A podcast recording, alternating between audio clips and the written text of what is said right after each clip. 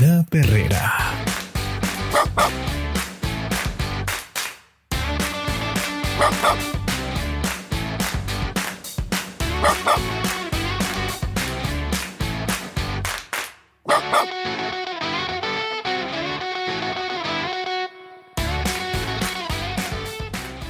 Ahora estamos en un episodio de Podcasters.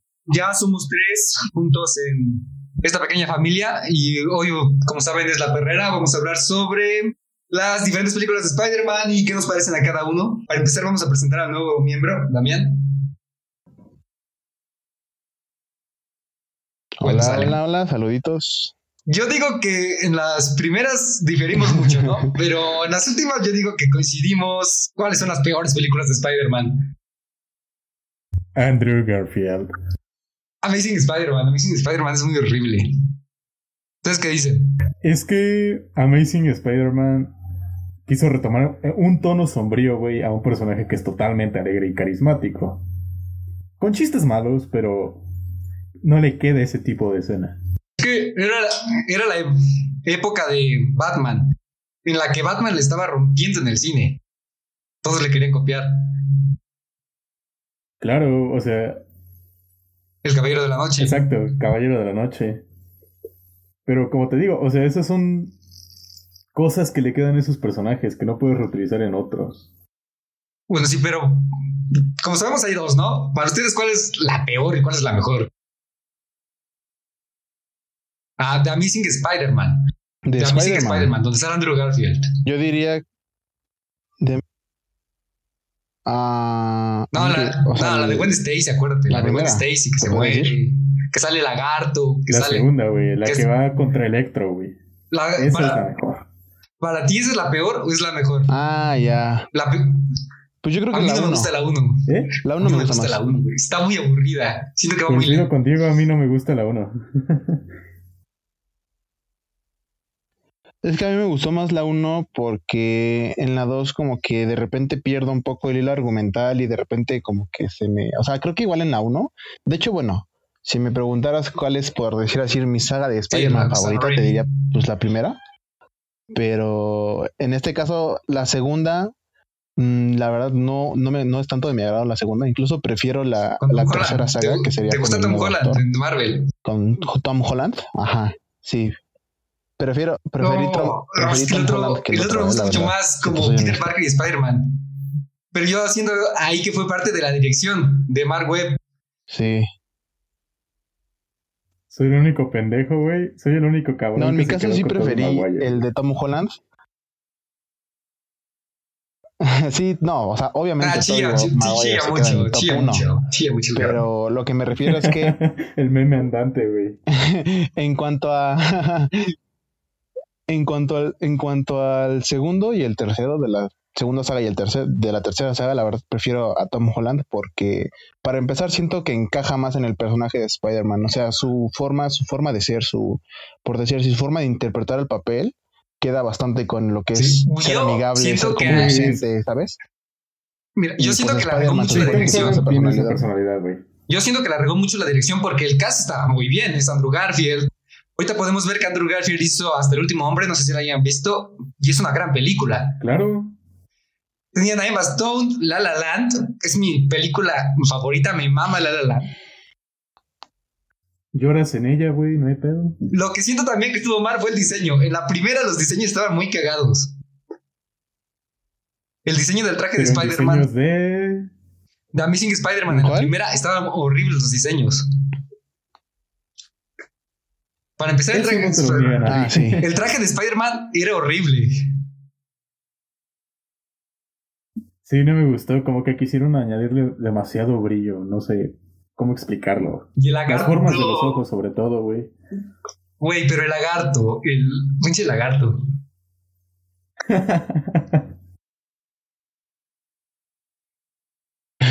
Es que sí, la verdad sí está Pero fue la 2 Sí, la que eso, que porque si me pones a rankear los mejores trajes de Spider-Man que se han visto en el cine, te puedo decir que el de Amazing Spider-Man 2 es el mejor, el más bonito.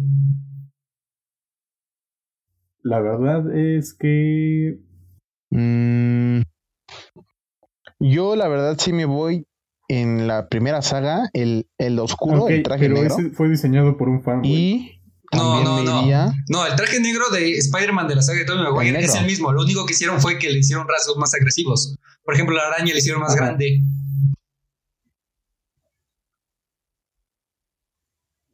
Eso sí. Pero por ejemplo, en el de la primera, en la de, perdón, el de la tercera saga, el traje eh, en el que usa este Peter Parker en la película de Endgame, Ah, el- la verdad fue mi, mi preferido de todos. Más, más allá de los, más allá de los avances tecnológicos, que eso no creo que tenga que ver con el diseño, el hecho de que, por ejemplo, bueno, es que no sé qué tanto tenga que ver con el diseño, del el avance CGI, pues, avance tecnológico. tiene unas como arañas, tiene, tiene como, ajá, sí, o sea, me refiero al Es hecho de, de de que tiene como unas patitas y pues esas patitas les son como multifuncional, pero pues al fin y al cabo es parte del diseño y creo que le da esa, o sea, aparte de darle ese estilo como de justamente una araña, pues le agrega una cierta estética como agresiva, se podría decir, aparte de que pues el traje es metálico, entonces siento que da como impone, ¿sabes? Como que impone que realmente es, es un... Es sí, un sí, impone que para, impone para inspirado pelear con Thanos. para, impone para pues, pelear una con guerra, Thanos. ¿sabes? Para que Sí, sí, te resista. creas que ese cabrón puede pelear con Thanos. Sí, sí, sí. Pero, Sí, sí, sí. bueno, dejamos de un lado a Amazing Spider-Man, que ya concluimos que es la peor saga. Y avancemos a. ¿Ustedes qué dicen? ¿De ahí sigue la saga de Marvel? Que ya se hizo con todo el universo cinematográfico, con Tom Holland. La verdad no sabría decirte cuál es mi película favorita Em, porque las dos que sí. hay sobre Spider-Man no son malas para mi gusto, pero tampoco son son superiores, por así decirlo. No, no, no encaja como para decirle, no, es que esta es mi favorita. La verdad, la segunda, Far From Home, me gustó el hecho de que Misterio revelara la identidad de Peter. La verdad, eso es lo que me gustó. Pero no, no da ese toque de magia para que digas, no, pues es que de esta y esta se me hace mejor esta. Siento que las dos fueron muy estabilizadas en esos ámbitos. La primera sí da ese toque de magia, güey. Se le pone la piel chinita cuando empieza a alzar todos los muros y dice, tú puedes, hombre araña, tú puedes, hombre araña. Hijo de su pinche madre. Ah, no, sí, güey, por eso yo te digo, o sea, a mí no me hizo sentir ese toque de magia. Hablo por mí, güey. A ver, tú, Damián. Mm, yo diría que de las escenas más memo- memorables que tengo de Spider-Man, podría ser primero en la que obviamente, pues, en la primera saga, de cuando detiene el Ah, tren. claro. Y también una escena muy, muy chistosa que me que cada que la recuerdo me da mucha risa es la de que sale la chinita cantando. "Hombre araña, hombre araña". Son escenas muy míticas que hizo la saga de Sam Raimi. Pero si ponemos eso en la saga de Marvel, también tenemos escenas míticas. ¿Quién Sí, nos sí, recuerda al hombre araña quitándole el escudo al Capitán América? La verdad es Ah, claro. Sí, sí, sí. ¿Cómo decirlo? ¿Extasiante, por así llamarlo? Sí, sí, todos, todos nos emocionamos con Spider-Man, incluso épico, cuando regresó de la muerte. Es que sí, esa emoción, güey, esa emoción empezó Mm, desde también. que que Spider-Man estaba en el UCM, la verdad. Pues sí, porque nunca creías que con todos los tratos legales ibas a ver Spider-Man conviviendo con Iron Man, conviviendo con el Capitán América, conviviendo con Hulk. Sí. Siendo un, vega, siendo un vengador, güey. Es que si no me equivoco, Spider-Man es Los derechos de los derechos de cinematográficos Spider-Man tiene los tiene Sony, ¿no? O... Ajá. Sí, sí, sí. Entonces, más que nada, o sea, para los que no saben, pues esa es la razón por la que estaba como, o sea, sorprendió a muchas personas el hecho de que Spider-Man fuera incluido en, Ok. en, en Bueno, de sigamos. ¿Ustedes qué dicen? Mm. ¿Es, ¿Es mejor la saga de Marvel comparado con Spider-Man 3 de Sam Raimi, de la trilogía original de... O sea, el Spider-Man negro, para que... Ah, Spider-Man 3, donde... Sí, sí. Ajá, Spider- Spider-Man emo. Spider-Man emo. Este, El bailarín, güey. ¿Ustedes qué opinan? emo para los- La saga de Marvel llegó a superar esa tercera película que para muchos fue nefasta. Para muchos fue horrible que... Sí, sí la llegó a superar. Sí. que sí. Sí. Desde mi punto de vista, sí. Sí, la verdad sí, porque aparte de que se incluyeron más personajes, porque pues algo que no podemos negar es que pues en Spider-Man 3 únicamente se trata de Spider-Man 3 y unos ciertos villanos que puedan aparecer, que en este caso fueron eh, en la 3 me Ah. parece que fue el de arena, el hombre Venom. de arena. Venom. Fue este Pero es que ya, ya fue más presión del director. y Venom. Fue presión del director Ajá, porque Venom, Exacto. Venom estaba en su pleno auge de cómics. Fue presión del director de que le dijeron tienes que meter a Venom. Porque si no la película solo se hubiera enfocado, a lo que yo entiendo, la película hubiera tenido pequeños vistazos de Sandman, formándose como villano, y ahí el villano principal hubiera sido Harry, por la venganza de su padre. Puede que sí sea así, la verdad. Mm, Sí, de Tiene hecho. lógica pensar eso. Sí, pero te das cuenta que, mira, si te das cuenta, o sea, tiene sentido lo que me comentas, pero en este caso, Venom fue presenciado desde el inicio de la película. De hecho, muchísimo antes que todos los otros, este, villanos, si no me equivoco, porque ves que la, de las primeras escenas que hay es Spider-Man con Mary Jane en una telaraña y de que repente cae un meteorito. El guion era totalmente cae- diferente. De hecho, a lo mejor sí llegaba el simbiote. Supongamos que llegaba el simbiote, pero se desarrollaba a lo lejos. Se desarrollaba a lo lejos. Pongamos que incluso te metían a Eddie Brock, pero te metían la subtrama de que por qué Eddie Brock odia a Spider-Man y tal vez en Spider-Man 4 pudieron meter ya a Venom. Para los que no Eddie sepan Brock muy bien quién es Eddie el Brock, güerito ¿quién el es? que le reza en la iglesia de por favor mata a Peter Parker. El paparazzi, ¿no? La competencia Además, de tampoco Spider-Man el lo terminan despidiendo. Tampoco me gustó el caso de Eddie Brock, así se los digo. ¿Por qué? Se, se, se me hacía muy joven. Ok. Eddie Brock en los cómics, Eddie sí. Brock en los cómics ni siquiera tiene la edad de Spider-Man, es mucho más grande.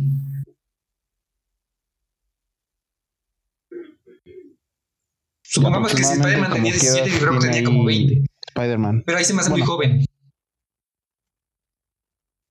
Ok. No, poniéndolo. Pongamos que 17 Eddie Brock le lleva en la 3 película. años. Pongamos que Eddie Brock le lleva 3 años. Además, Eddie Brock en los cómics Ah, es un ok, tipo corpulento. Mamado, güey, mamado. Sí, es un tipo corpulento.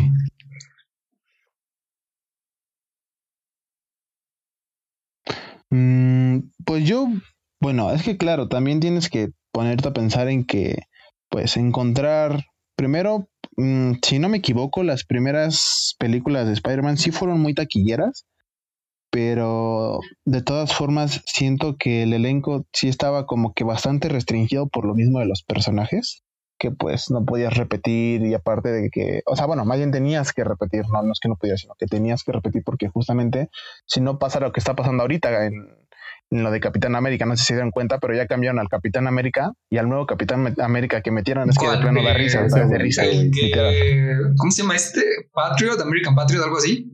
Es como un alter del Capitán América, algo así. Eh, es, Se es llama US Capitán Agent. América, pero tiene es un personaje casco ya todo, la cara tapada prácticamente. Suple al Capitán América por un tiempo. Pero sí. Bueno, pues. Bueno, lo va a suplir de- por un tiempo para siempre, porque se supone pero- que el contrato Pero que es que tenía. Falcon and the Winter Soldier se basa en que ya se acabó. a lo mejor es malo, ¿no? Y entonces, a lo mejor el Capitán América va a ser o Bucky o va a ser Sam. Quisiera más que fuera Bucky. No, yo quiero que sea caso. Sam. Mm, ok. Eso sí.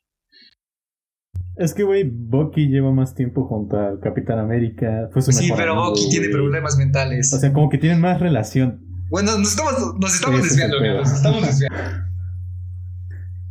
Cierto, cierto. Lo Ok. sentimos. Ahora vamos ya con el verdadero debate. ¿Cuál es la mejor película de Spider-Man? Para mí es Spider-Man Into the Spider-Verse. Ok, para mí es de la primera saga la segunda película. ¿Cómo? Para ti, ¿cuál es la mejor película de Spider-Man? cuando- Para Carlos es la segunda de Sam Raimi, la 1. Ok. Cada quien va a exponer La su punto. uno. ¿Por qué es mejor Spider-Man Into the Spider-Verse? Sí, para mí la uno. Es mejor Spider-Man Into the Spider-Verse porque te da ese sentimiento, esa energía de que es ser Spider-Man, de que todos podemos ser Spider-Man.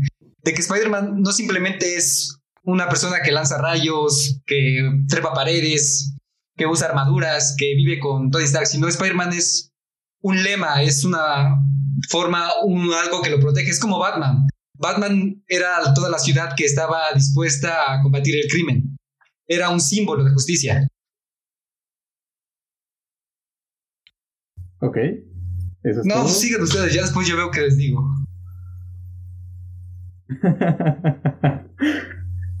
Hay que guardarse los argumentos chidos para humillar, para humillar a los demás. Correcto, Ah, correcto. A ver, ¿por qué es, por qué es mejor Spider-Man? Ah, Mm, yo diría. Yo diría que Spider-Man 1, a mi punto de vista, es, es, diría que la mejor. Primero por el hecho de la nostalgia, porque obviamente al nosotros hablar de pues nuestra opinión, pues existen muchos sentimientos que pueden afectar o pueden, por decir así, orillarnos a tomar una decisión, ¿no? En este caso, eh, yo considero la 1 la mejor simplemente por el hecho de la nostalgia del momento en la vida, en, el- en el momento de mi vida en el que yo estaba, el cual era un momento en el cual me asombró muchísimo esa película, de que me encantaba y, y la volví a ver y la volví a ver. La 1 y la 3 fueron las que más me gustaron, no por el hecho de que realmente fueran buenas, porque pues uno cuando tiene menos de 12 años no tiene ese criterio cinematográfico para poder decir si realmente una película tiene esa calidad, sino simplemente es como que lo que uno, eh, lo que hasta uno tiene el alcance en esa edad para poder este, asombrarse, ¿no? Entonces, el hecho de que en la primera película escenas muy igual, muy memorables para mí, como en el caso de cuando pasa la mosca y todo en cámara lenta, cuando le van a dar el puñetazo al Peter Parker y todo se ve en cámara lenta y este, todo ese tipo de momentos, por ejemplo, cuando escupe con el popote la bolita de, de papel o el avioncito, y, o sea, todas esas escenas, pues para mí son muy memorables por el mismo hecho de en el momento de mi infancia en el que me encontraba, ¿sabes? O sea, fue de las primeras películas de superhéroes que vi y pues hasta cierto punto, por lo mismo de que fue de las primeras, la misma nostalgia me hace pensar que es la mejor, aunque posiblemente ya a nivel más técnico pues no lo sea, ¿no? Pero de todas formas, mi- desde mi punto de vista es así, o sea, por, la, por el mero era hecho la de la primera aparición de nostalgia, Spider-Man, por el ¿no? mero Era hecho la de primera que aparición de Spider-Man. recuerdo así muchas grande. escenas que me hacen... De hecho, apoyo Claro. a Damián en ello. Sí, y pues... Ajá, y, Porque y, la pues, nostalgia es lo que te hace juzgar a una película para darle el criterio de tu favorita. Realmente lo que dice Damián. Bueno. Carlos, ¿tú por qué dices que es Spider-Man 2? Bueno, eh, es un argumento similar al que dio Damián, debido a que fue de las primeras películas que más me impactaron. Pero si nos vamos a un ámbito más Objetivo. objetivo para, el- para la época de hoy en día, es que para sus tiempos fue una película muy bien hecha, con un muy buen CGI, era un buen live action, lo que tengan que decir. Vimos la inclusión de Octopus, vimos cómo paraba el tren, me parece que fue en esta misma película. Y realmente es de las pocas películas de esa época en las que puedes decir, oye, no, no tiene malos efectos como para dejar de verla, no tiene un mal guion como para que te salgas de la sala de cine o te vayas a otro lugar de tu casa. Tiene como que esos aspectos a su favor y pequeños detalles que la hacen más atractiva al público. De- la- los pequeños detalles como son Toby Maguire como cast estuvieron de lujo, güey. No les voy a negar que Sí. también me genera cierta nostalgia, ¿no? Ver cómo esa escena donde, por ejemplo, Harry va a matar a Spider-Man y se da cuenta que es Peter. Pero, siento que Spider-Man y Spider-Verse nos tiene mucho más que ofrecer, nos genera todos esos sentimientos juntos, ¿sabes? Para empezar, desde el inicio tenemos la muerte de Spider-Man, ¿no? Que fue algo muy impactante. Muy rápida, güey. Es muy rápida. Güey, pero, o sea, Fue como nos cambiaron toda la trama de la película, güey, porque lo que se decía en la película era que el Peter Parker de ese universo iba a entrenar a Miles Morales. Exacto, y al final, pues. Exacto. ¿Qué es lo que le, es lo que le da más impacto a Miles? De que él es Spider-Man, güey. Claro. Entonces, aparte tenemos un supervillano increíble. Tenemos a Kingpin, que para mi opinión es de los mejores villanos que se nos ha presentado así en la pantalla grande. Junto con ello tenemos la introducción del multiverso, que era lo que nunca se había experimentado antes. Y junto con ello tenemos una animación increíble. Aparte tenemos esa escena épica. La verdad es que sí. Tenemos esa escena épica. No te tenemos lo voy a esa escena épica bro. donde Miles está corriendo por edificios y todavía está What's Some Danger y entonces le dice Peter, ¿cuándo sabré que estoy listo para ser Spider-Man? Y le dice, no lo sabrás, es un salto de fe. Güey, ahí se me puso la piel chinita, güey. Empecé a gritar, güey. Pinche emoción. Perra escandalosa. Así como cuando Spider-Man detuvo el tren, así, pero más grande, güey. Sí, sí, lo entiendo. Realmente te entiendo, entiendo tu argumento. Es una película que realmente le da el significado a qué significa ser Spider-Man. Siento que Spider-Man 2 le da un significado a Spider-Man. No es la única buena película. Bueno, no, no es la única buena película, sino Spider-Man. eh. No todo es rescatar. mu- No, ajá, Spider-Man no ¿no? solo es rescatar mujeres, ah, salvar niños que están en la calle, detener villanos, sino Spider-Man también tiene un lado malo. Spider-Man no puede convivir con su familia, están embargando a la tía May y no puede hacer nada. Siento que es una vista más a los problemas personales de Peter Parker. Exacto. Mm, Y por ejemplo, Peter para ti, ¿cuál es el significado de ser Peter Parker? Madrazos. O bueno, de ser Spider-Man, significado de ser Spider-Man, pues ya Más- lo habíamos. más concreto. Está muy fácil en una frase, ¿no? Que es la que todos conocemos. Un gran poder conlleva una gran responsabilidad.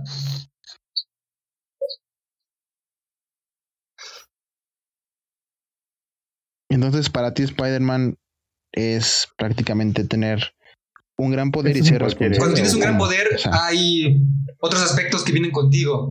Cuando eres alguien muy fuerte, pongámoslo en un ejemplo de la vida diaria. Cuando eres alguien con cierto poder, tu moral, aunque no se aplique la mayoría de veces, tu moral dice que tú al tener más bienes debes ayudar al que tiene menos. En este caso, Spider-Man, al tener los poderes, debe ayudar a la gente que no los posee. Contrario a la mayoría de sus villanos. La mayoría de sus villanos, si por ejemplo vemos a ¿A quién? Pongamos a Sandman. Pongamos a Sandman. Sandman al hombre roba dinero. que roba, En, los dinero. en Spider-Man 3 lo hicieron ver muy bonito, pero en los cómics Sandman simplemente obtiene los poderes y ya era criminal desde antes. Y la opción de los poderes lo que ve es poder robar más bancos, no ve ayudar a los demás. Sí. Eh, exacto, o sea, en Claro, los pues es un cómics sí se criminal. queda como un criminal, güey, pero en la 3 vemos que se supone, o la adaptación, lo hace por su hija con cáncer, güey. Es que me parece que en el 3 a Sandman le intentan dar Le un intentan lado dar humano, profundidad. ¿sabes? Mostrar que realmente pues, es una persona que tiene, al fin y al cabo, tiene necesidades, pero creo que incluso hasta cierto punto en la película intentan justificar las acciones que tuvo Sandman. Y eh, creo que mm, no estuvo tan bien por el hecho de que pues es como si tú agarraras eh, y des- despersonificaras a tu villano. Entonces lo único que logras es al fin y al cabo pues desaparecer el villano y hasta cierto punto pues ya en vez de tener ahora tres villanos en ese momento, pues nada más te quedaron, ¿cuántos? Uno, que en este caso nada Siendo más cero era Venom, izquierda. porque Sandman al fin y al cabo pues terminó, por así decir, ajá, y aparte terminó como que hasta cierto punto recapacitando y se terminó volviendo más de los buenos que de los malos, entonces creo que ahí fue el punto en el cual creo que la 3 se tornó o tuvo un giro argumental no tan bueno, porque al fin y al cabo pues creo que a todos, y no sé si me dejarán mentir, pero a todos nos, eh, nos sienta mejor ver cómo derrotan al villano que ver al villano recapacitar y que todo termine en una historia bonita, ¿sabes? O sea, es lo mismo como fue en Endgame, eh, con Thanos. O sea, por más que a lo mejor le quisieran dar ese lado humano a Thanos, no quita el hecho de que Thanos eh, pues fue un genocida. Y de todas formas, es como si intentáramos nosotros justificar acciones que pues Por ejemplo, han pasado en la historia, en este caso eh, con el No, nos personaje. van a censurar, Eh, Carlos. Nos van a censurar. decir que no dijéramos su nombre, sino con nada más Ah, ok, La- entonces la digamos Don Bigotín, güey. Don Bigotín, así que... con nuestro El personaje H. llamado- con Don H. Señor, señor H. Señor H.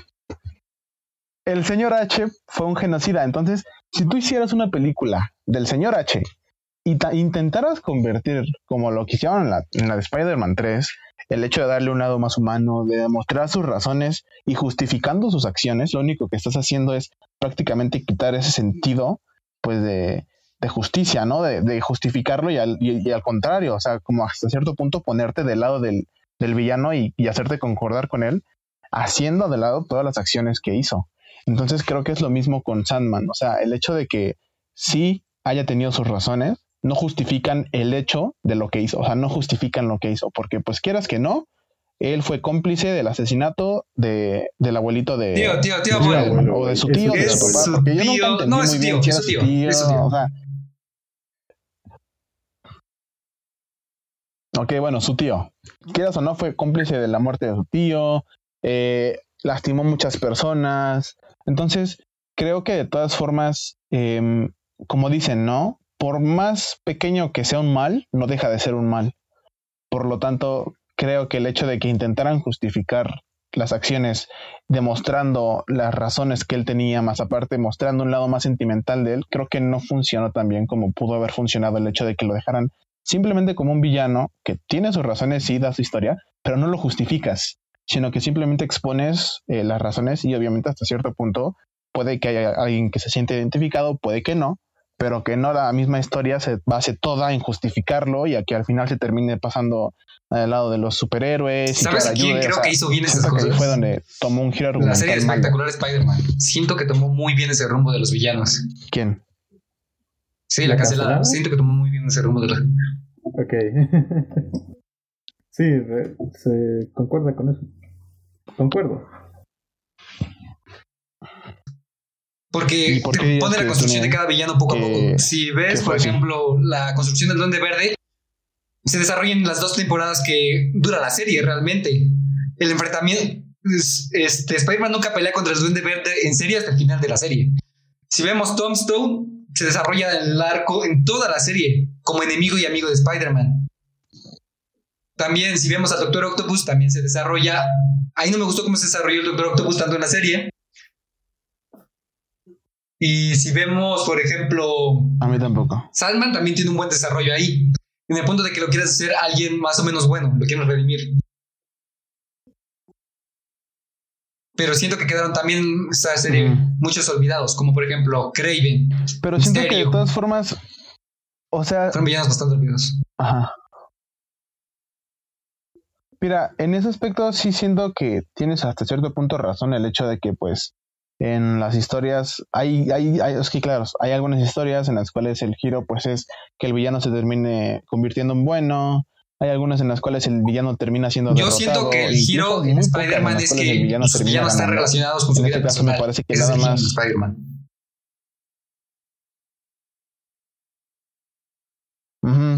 Sí, hasta ciertos puntos todos están relacionados, todos están unidos, todos están eh, en un punto en el cual se podrían relacionar, ya, ya sean, a lo mejor no en situaciones muy concretas, pero sí como en sentimientos generales que pasaron por su mente.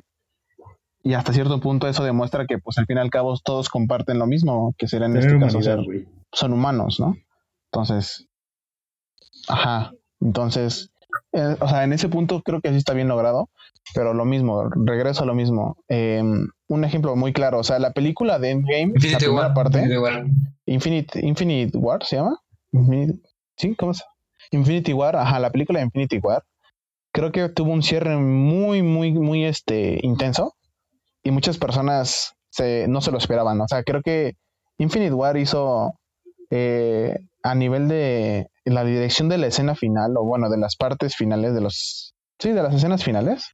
Creo que fue una muy buena idea el hecho de darle esa victoria al villano, porque pues eso te hace pensar, para empezar, em, creo que hay pocas películas en Marvel, si no por decir ninguna, en la que el villano realmente gana y el villano es el que se queda con, con la victoria. O sea, me parece que si no son todas, la, el 97%, 98% de las películas de Tienes razón, Marvel, porque, el, porque en el héroe DC, siempre por ejemplo, gana vemos en El Caballero de la. Noche Y el hecho de que que el Joker realmente Ajá. fue el que ganó. Porque hizo que Batman se hiciera ya no un símbolo de justicia, sino Sí, un símbolo de sí, crimen. porque hicieron que Batman creyera que él mató a Harvey Dent.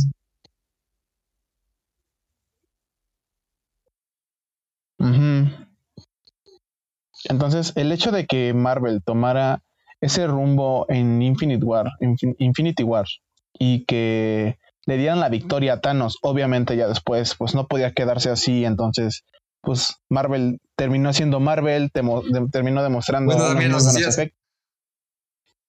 eh, lo que te iba comentando, el hecho de que, em, digo, me separé un poquito del tema, pero es para que más o menos dar un contexto, para, para dar un, una referencia.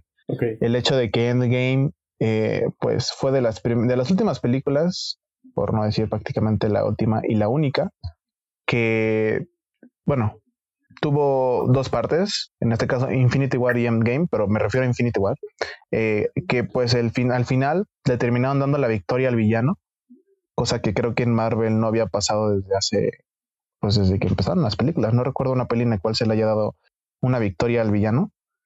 Obviamente, pues ya en Endgame le terminaron dando la victoria a los héroes, como de costumbre, pero de todas formas creo que fue un buen giro argumental. Y justamente es algo que creo que en Spider-Man 3 no lograron hacer. O sea, más o menos intentaron eh, convertir a Sandman más que en un villano como en un antihéroe. Como que no es héroe, pero tampoco Es eh, un villano. Sino, ajá, sí, claro, es un villano. No, o sea, no, no, no, inicialmente me la premisa. que- Sí, sí, tiene Pero sus tiene- motivos. pero tiene sus yo- motivos, yo- ¿no? Yo quería completar a Damián diciendo que no, no es un héroe, pero tampoco es un villano. Sí, sí, o sea, es una- es- se termina convirtiendo Bueno, es como en un antihéroe. para. No me gusta comparar, pero podemos poner a Harvey Dent de Batman. Sí. Fueron circunstancias No, que lo pues, llevaron a claro, volverse sí, un claro, villano. o sea, también no podemos nada más agarrar y estar clasificando villano, héroe, villano, héroe, porque pues al fin y al cabo siempre hay escala de grises, o sea, no nada más puedes agarrar y, ah, no, tú eres 100% villano, 100% héroe, ¿sabes? O sea, creo que, Claro, porque por ejemplo, como tú dices de Endgame, podemos decir que los Vengadores realmente hicieron algo mal, si lo vemos desde un punto negativo. Porque como, no sé si se acuerdan de esa escena del Capitán América que dice que ya no había tanta contaminación en el mar. ¿Por qué? Porque la población Claro. la o lo sea, que dijo es que al Thanos. final, Que quería preservar o sea, es que al fin y al la mitad de los recursos. son filosofías muy distintas. Sí, sí, o sea, es que es lo mismo, o sea, todo es muy subjetivo dependiendo de la filosofía en la que te estés dejando llevar. Si es la filosofía del villano, porque obviamente pues los villanos hasta cierto punto, un villano bien construido tiene una filosofía eh, sólida, ¿sabes? O sea, una filosofía que puede incluso convencer a los demás, porque pues eso es lo que hace un villano, tiene sus, sus buenos motivos, ¿no? Pero justamente si te encuentras con un villano como, por decir así, eh, Sandman, que se dedicaba y que robaba bancos así nada más porque su hija estaba enferma por el hecho de por el mero hecho de que su hija estaba enferma ya se convirtió en un criminal eh, por decirlo así ya eh, buscado a nivel este pues ya nacional pues creo que también se me hacen motivos como injustificables sabes o sea no se me hace un buen motivo para que se haya vuelto un criminal así sino que pues justamente claro Estoy o trabajo, ¿no? Imagínate, Salman, Salman trabajando en Salman la playa. trabajando, Creando tu trabajando castillo de de, pepenador, o sea, pues hay muchos trabajos, ¿sabes? Entonces, Salman poniendo su puesto de mesas en la playa. Salman-. Y él las construye, no gasta están materia vendiendo prima. casas, siendo así, este, arrendador, no sé.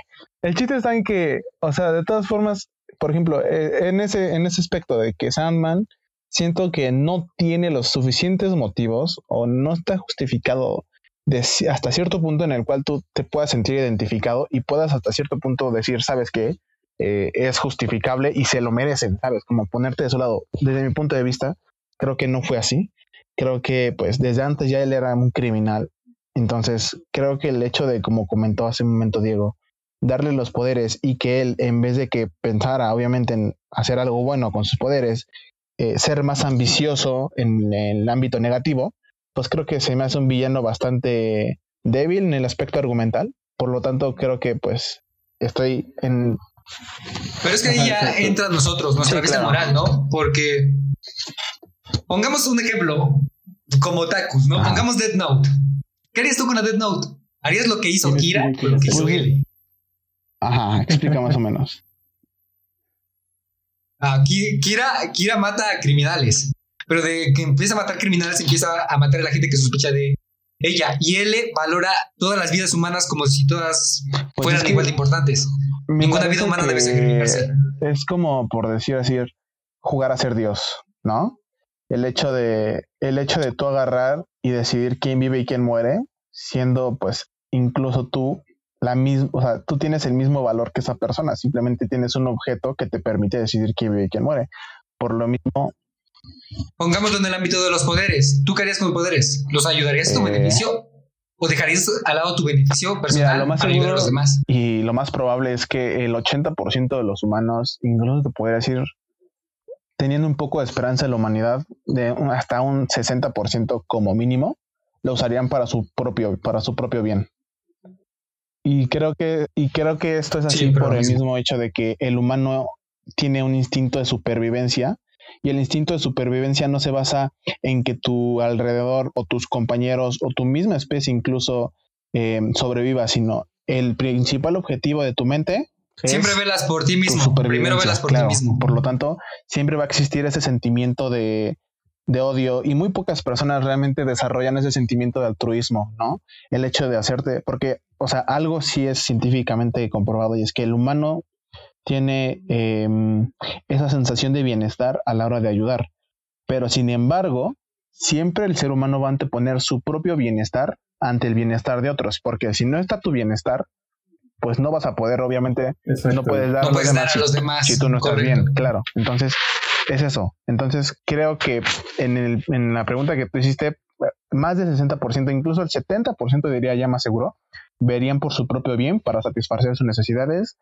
Y claro, siempre va a existir el porcentaje que fuera de utilizarlo para su propio bien, lo va a utilizar para dañar a otros. Pero es que creo que estos ya son casos más concretos y más específicos, porque pues obviamente no todos viven lo mismo, no todos tienen la misma experiencia de vida, por lo mismo y, por, ese mero por ese mero hecho es que muchas personas van a decidir incluso vengarse de, algunas personas que pudieron haberles hecho daño o del que los pudieron haber sentido hecho sentir mal sabes entonces creo que el mero hecho de darle tú una herramienta tan poderosa a una persona común es que simplemente lo terminas convirtiendo en un monstruo. O sea de hecho hay una filosofía y eh, no puedo recordar muy eh, como precisamente cómo es que dice, pero la idea es, tú le das un poder muy grande a una persona normal, a una persona común, y terminas convirtiéndolo en un tirano. Ah, sí. Eh, creo que es Montesquieu, Rosu. Es, Exacto. ¿Quieres corromper Exacto. al hombre? Dale poder. Exactamente.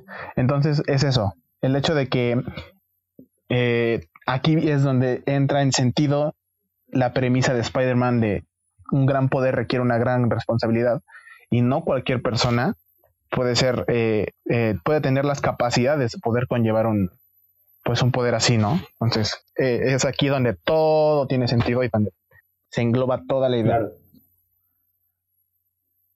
Claro. Bueno, ya, ya para concluir, vamos, quisieran dar algo. Creo que todos que recibimos con Sp- Spider-Man quisieran dar algo que les haya enseñado o que les haya ayudado a un personaje del cómic, Bueno, como puede bien ser pues- Spider-Man. Yo usaría la frase de un héroe para definir otro héroe en cuanto al aprendizaje que me dio, y es que las personas fuertes se protegen a sí mismos, pero las más fuertes protegen a los demás, güey.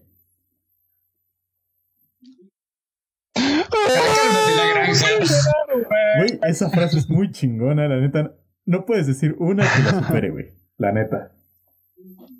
Yo diría que en mi caso Spider-Man me enseñó lo que es el altruismo y lo que significa eh, preocuparte por los demás. A lo mejor no anteponer su bien ante el tuyo, sino preocuparte más por los demás, ¿sabes? El hecho de em, estar pendiente, eh, ayudar si es posible, porque también estamos de acuerdo en que hay veces que no es posible ayudar.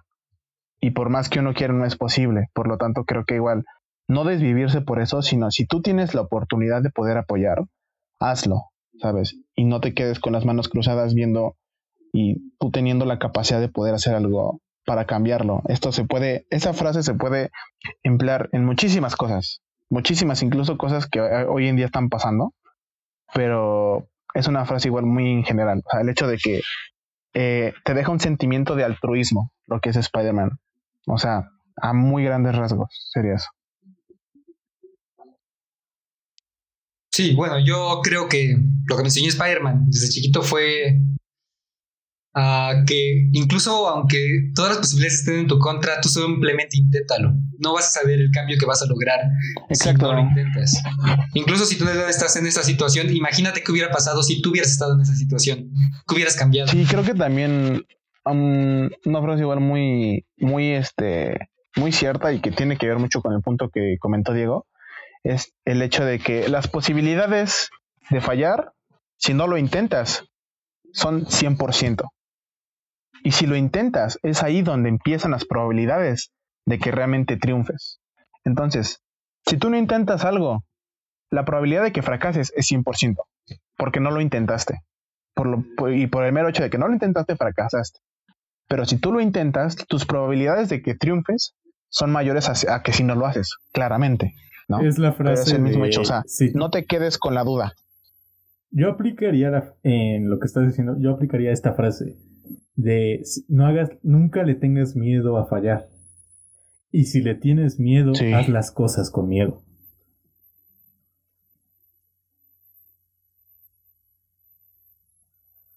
Bueno, creo que sería todo. Bueno, ya para concluir, la frase más bonita de Spider-Man, a mi parecer, y creo que para ustedes también, si puedes hacer algo bueno por los demás, tienes la obligación de hacerlo. Muy bonita frase. entonces nos despedimos, nos vemos el jueves. No sé por qué en este momento, güey. No sé por qué en No, este momento. entonces nos vemos el jueves. de radio ya a punto de jubilarse, güey. Ah, sí, sí, sí. Les sí. dejo mi Patreon y mi Y vamos si empezando, quieren ¿no? donarme Este, para que coma este mes. Bueno, no olviden seguirnos. eh, Ya saben que estamos en Instagram, estamos en Facebook y en muchas otras plataformas de podcast nos pueden encontrar, incluso en YouTube. Y no sé si ustedes quieren decir algo ya para despedirse. y Pues que vamos a estar subiendo contenido y vamos a estar subiendo contenido más frecuentemente para que ahí estén atentos. Y este, y pues nada, muchas gracias por habernos escuchado. Bueno, gracias por quitarme la palabra, güey. Muchas gracias a todos por escucharnos. Nos vemos. Ya saben, nos encuentran en casi cualquier lado como los Pugcasters. Así pónganos. Y ya saben, darnos follow, seguir y compartir. Hasta pronto.